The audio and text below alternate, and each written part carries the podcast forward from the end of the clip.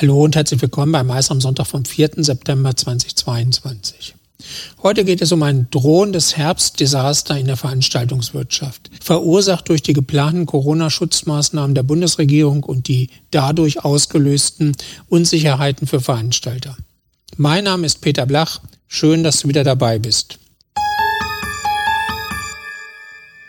Das Forum Veranstaltungswirtschaft fordert ein schnelles Sonderprogramm, um die Branche in ihrer desolaten Lage zu unterstützen. Fakt ist, für die Veranstaltungswirtschaft als sechstgrößter Wirtschaftszweig mit 248.000 Unternehmen ist die Situation nach wie vor prekär.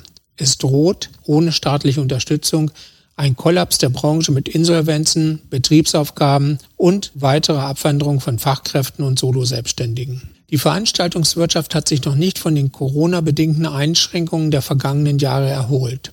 Die Folgen des Ukraine-Kriegs, die hohe Inflation und drohende Engpässe bei der Energieversorgung treffen auch uns hart. Zusammen mit der desaströsen Kommunikation der Bundesregierung zum Thema Corona, die Kunden verunsichert und schon jetzt Aufträge kostet, droht unsere Branche im internationalen Wettbewerb abgehängt zu werden, berichtet dazu Timo Feuerbach, scheidender Geschäftsführer des EVVC, Europäischer Verband der Veranstaltungszentren. So sieht das eine ganze Branche. Insbesondere die Unsicherheiten für Herbst und Winter machen der Veranstaltungswirtschaft schwer zu schaffen. Sie wurden ausgelöst durch einen neuen Rechtsrahmen für Corona-Schutzmaßnahmen, den die Bundesregierung beschlossen hat.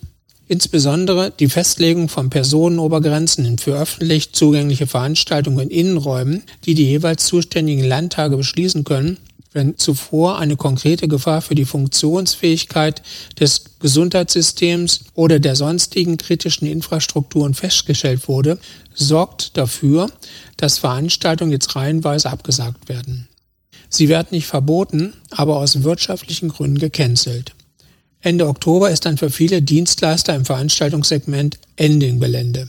Im Herbst könnte fast eine ganze Branche an der Abbruchkante stehen.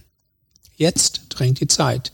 Die Programme und Maßnahmen von Finanz- und Wirtschaftsministerium haben in den letzten beiden Jahren funktioniert. Und weiter? Es geht um den Erhalt von Unternehmen und Arbeitsplätzen, sagt Markus Pohl. Vorsitzender der Interessengemeinschaft der selbstständigen Dienstleisterinnen und Dienstleister in der Veranstaltungswirtschaft ISDV. Wegen der schwierigen Lage fordert das Forum Veranstaltungswirtschaft die Bundesregierung dringend auf, ein Sonderprogramm für die Veranstaltungswirtschaft zu entwerfen und entsprechend bei der EU-Kommission zu beantragen, ehe es zu spät ist.